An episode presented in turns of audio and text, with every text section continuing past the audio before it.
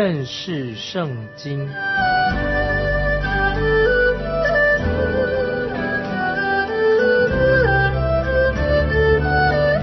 认识上帝的话，把上帝的话带到全世界。本节目是由认识圣经机构和环球广播电台联合制作，欢迎收听。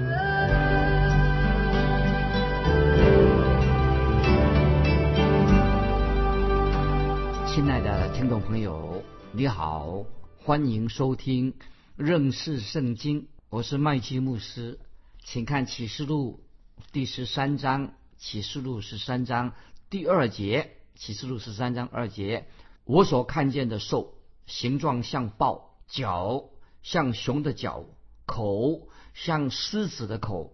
那农将自己的能力、座位和大权柄都给了他。注意启示录十三章第二节的注解，这真是一个大怪物，天上、地上、海里都没有人见过这样的大怪物，真是让。啊，我们听众朋友啊，我们也开了眼界。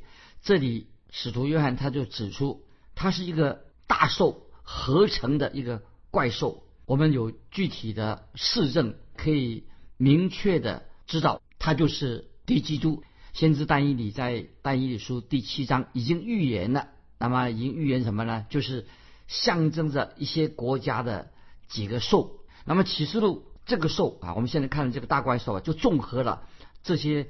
其他的在但以理书那兽的那个特征，如果听众朋友你参考但以理书的经文，以及我自己对但以理书的解释，就可以帮助你明白启示录这段经文。现在我们要解释启示录十三章第二节这的经文，这里说到我所看见的兽形状像豹，那么这里说到这个兽这个怪兽的形象外貌很像豹。我们看但以理书七章六节。此后，我观看，又有一兽如豹，背上有鸟的四个翅膀。这兽有四个头，又得了权柄。所以，听众朋友这样做比较的话，那么我们就知道这个兽到底是什么意义在哪里。这是象征希腊马其顿帝国。那我们知道，希腊国它是一个在艺术方面、科学方面是一个早期是一个很先进的、闻名已世的一个国家。希腊人的哲学、希腊人的建筑以及文学都很著名的，而且希腊文、希腊文这个文字的本身呢，这个语言也很特别。这里啊提到这个用兽的这个帝国来显出当代的文化，因此这个希腊文明就很出名。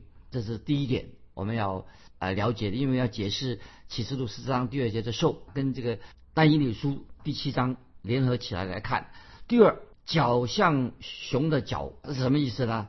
那么我们又想到，这就是但以理书提到那个第二个兽。所以但以理书七章五节又这样说：又有一兽如熊，就是第二兽，旁跨而坐，口齿内衔着三根肋骨，有吩咐这兽的说：起来吞吃多肉。这是指哪一个国家呢？就是指马代波斯帝国。这也是一个。今天我们看起来，这也是一个文明的古国。这个国家也是代表这个兽的王国，也代表他当时的财富，代表他的当时的文明。第三，他说口像狮子的口，听众朋友，你读这些经文，口像狮子的口，想起来吗？当然，也让我们想起但以理书第一个兽，头一个像狮子，有鹰的翅膀。我正观看的时候，兽的翅膀被拔去，兽从地上。得立起来，用两脚站立，像人一样，又得了人的心啊！所以听众朋友读启示录的时候，跟但以理书做一个对比，这是指什么呢？就指巴比伦帝国讲他的这种专制的政体。所以我们看到巴比伦帝国就是尼布加利撒曾经下过命令要杀死所有的哲士，所以尼布加利撒王曾经是一个很残暴的一个暴君。那后来他就把三个希伯来。青年准备要把他扔入那个火坑里面、火窑里面，因为当时尼布加利撒王啊，没有人敢抵挡质问他的权柄。其实尼布加利撒就是那个代表但以理书那个金头，因为他是一个专制的君王，所以我们看到但以理那个时候这位年轻人就为尼布加尼撒王解梦，因为他做梦他不能解释，那么就为尼布加尼撒王解梦，就看到什么呢？看到半铁半泥的脚，那么也看到什么呢？等于是看到那个大罪人敌基督，就看到敌基督其中的脚趾之一。所以听众朋友，我们现在就明白，当我们谈到敌基督的时候，那么这个敌基督跟尼布加尼撒王是同样啊，他有这个尼布加尼撒王这个特性，非常的专制，非常的独裁。所以我们知道，凡是在魔鬼撒旦所控制之下的人，他最后都是什么？成为一个独裁者。而且变成一个很很有权柄的、有权力的、大有权力的一个独裁者。所以我们知道敌基督的权力哪里来的？这个敌基督怎么会有权柄呢？就是来自魔鬼撒旦，因为是撒旦在后面把他兴起，给他权柄，给他力量啊。所以在圣经上啊说的很清楚。当我们想要了解这个魔鬼撒旦是谁，其实看敌基督就知道的，因为敌基督他很接近。啊，这个魔鬼的这个形象。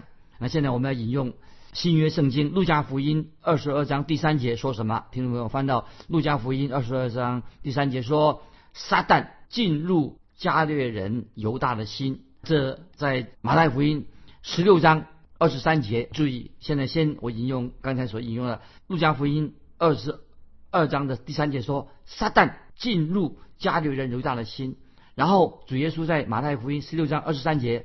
说什么呢？主耶稣对西门彼得也说类似的话，意思就是说撒旦进到他的心里面。那么，所以这个大罪人就是这位敌基督，他本来就是撒旦的化身啊，就是就是撒旦的化身。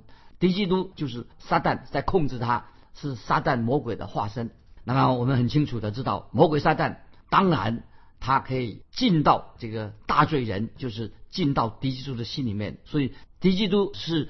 魔鬼撒旦的化身啊！我们再提这个使徒保罗，使徒保罗在《帖撒罗尼迦后书》二章第九、第十节说啊，这是跟敌基督、跟魔鬼撒旦他的工作有关系。《帖撒帖撒罗尼迦后书》第二章第九、第十节这样说：这不法的人来是照撒旦的运动行各样的异能、神机和一切虚假的歧视，并且在那沉沦的人身上行各样出于不义的诡诈，因他们不领受爱真理的心，使他们得救。所以听众们把这个经文记起来，《路加福音》二十二章三节说到啊，撒旦就进到啊犹大出卖犹大那个人的心，那么也。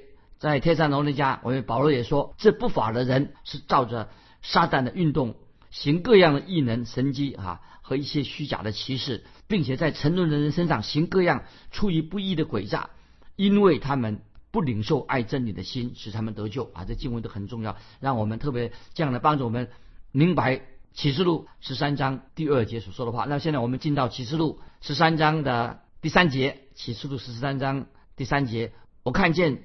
兽的七头中有一个似乎受了死伤，那死伤的却医好了。全地的人都稀奇跟从那兽。这些经文啊，告诉我们什么呢？就是看见兽的七头当中有一个似乎受了死伤，那么那个死伤的兽啊却被医好了。然后呢，全地的人都很稀奇，而且跟从了那个兽。那么所以这节经文跟启示录十七章第八节。撒旦使那个兽复活啊，有相关的。启示录十七章八节说什么？说你所看见的兽先前有，如今没有，要从无底坑里上来，又要归于全轮。凡住在地上，名字从创世以来没有记在生命册上的，见先前有，如今没有，以后再有的兽就必稀奇。这些经文啊，就是刚才我们读启示录。十三章第三节跟启示录十七章八节，就看着这个兽啊，这是一个从无底坑上来的一个兽，那么最后要归于沉沦。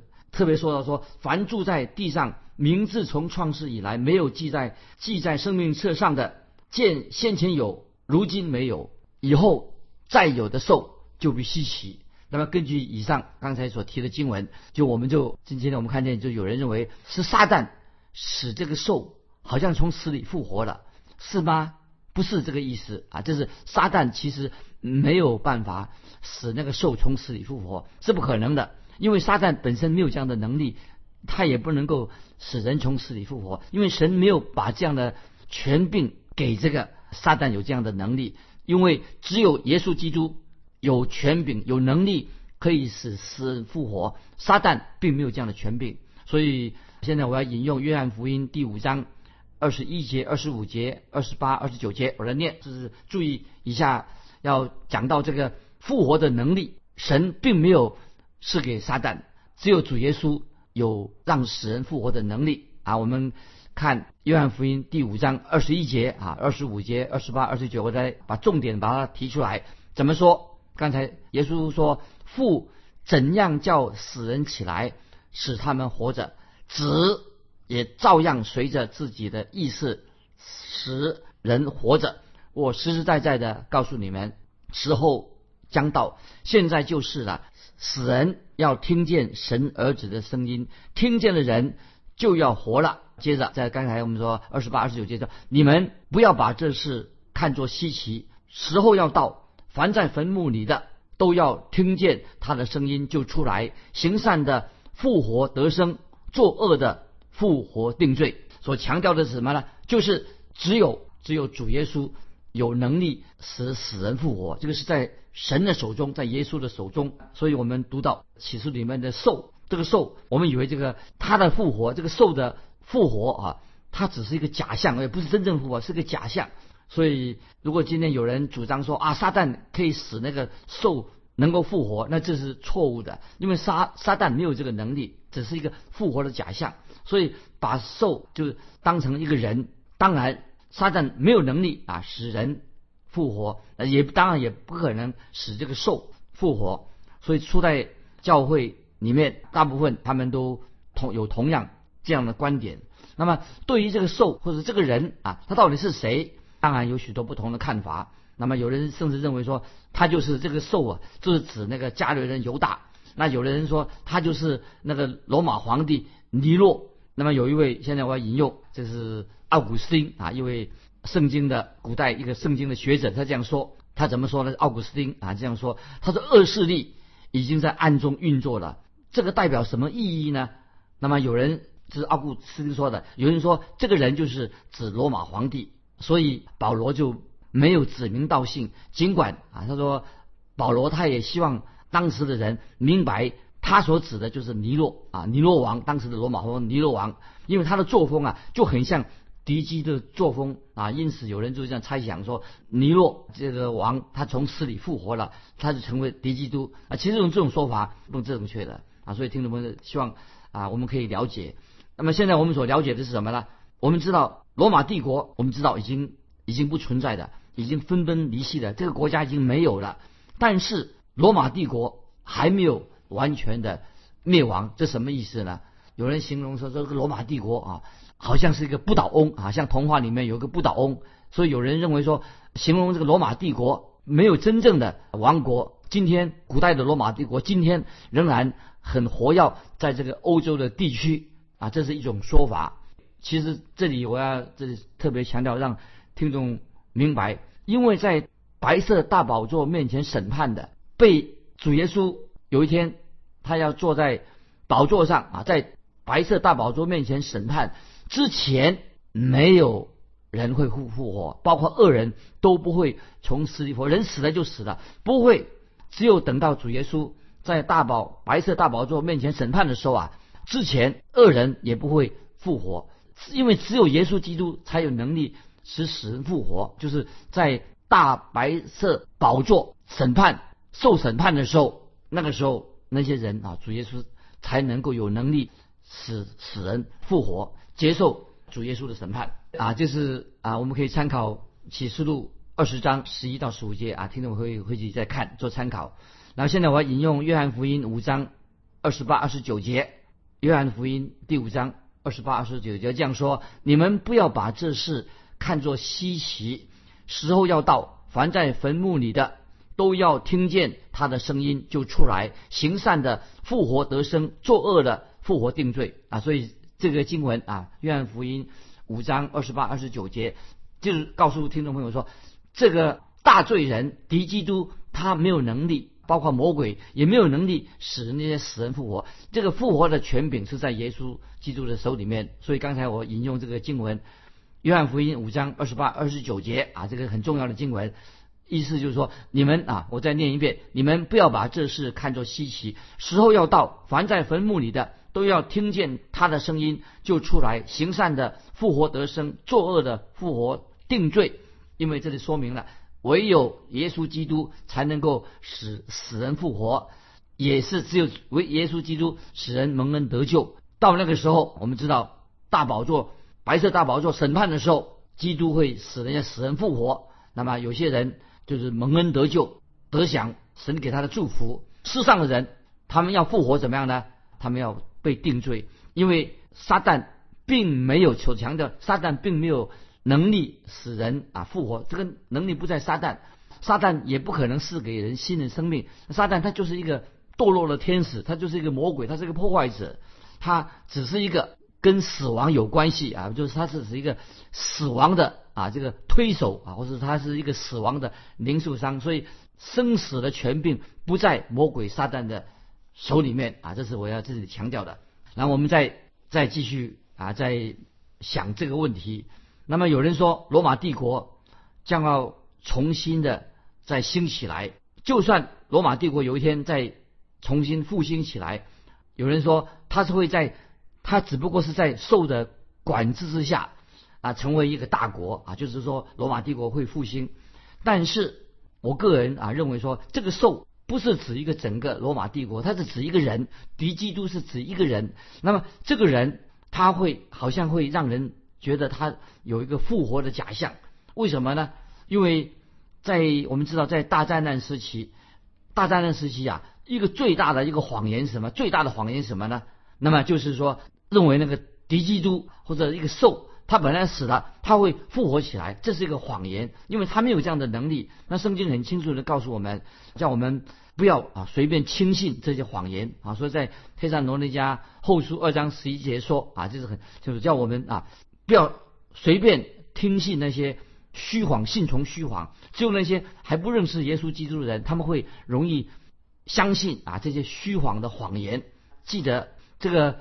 有的人说啊，这些啊敌基督也会复活，那么这是谎言啊，这是谎言的一部分。因为这些人，因为他不承认、不相信耶稣基督从死里复活，那么他们就伪造啊，他们就伪造一些谣言，说敌基督他也会从死里复活。那因为什么？刚才启示录十三章所读到的经文说，那死伤的却医好了。那么这个意思哈，不是指敌基督将会复活。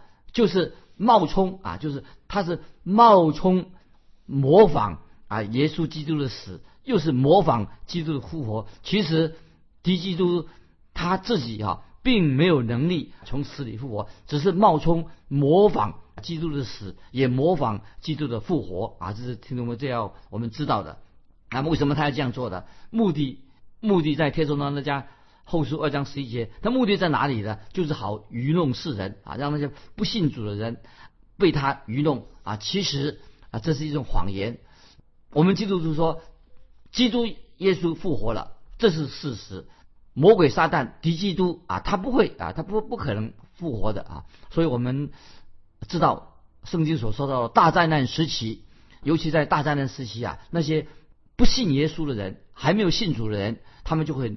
夸口说：“你看，呃，我们所相信的敌基督，他也复活了，他也复活了。那个就是一个伪装的啊。所以这里我可以做下一个结论：说，凡是拒绝了耶稣基督福音的人，他们因为不信相信圣经的真理，所以他们就会轻信人所说的谎言，他会终身受骗。所以，听众朋友，如果我们已经接受耶稣做我们的救主，我们就不能够听信谎言，也。”不会啊，随便就上啊上了别人的当啊，这是啊我们要互相鼓励的。那接下来啊，我们继续啊，将看这个敌基督到底像什么啊？接下来的经文啊，就告诉我们，我要给听众朋友解释啊，就是到底这个敌基督啊，他的画像是什么？敌基督像什么？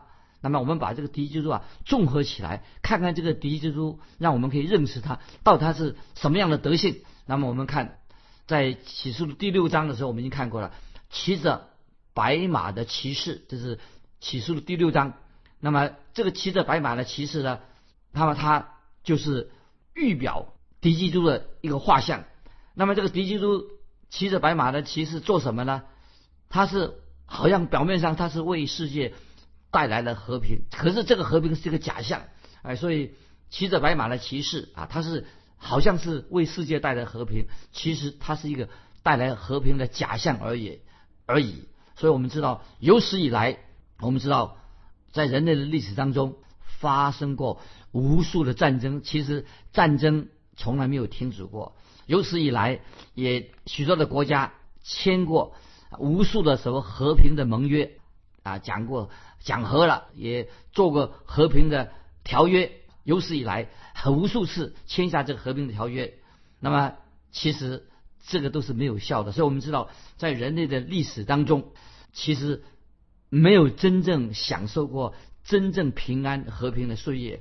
所以有历史家这样说，在人类历史有史以来，只不过有两三百年有过真正一个和平的时间。其实大部分的时间。都是在打仗，人杀人，互相的斗斗争啊！没有真正的在人类历史当中真正有和平的岁月，加起来也不过只有两三百年而已。所以曾经有一位圣经学者一语就道破，说得很清楚。他说，这个时代最大的矛盾之一是什么呢？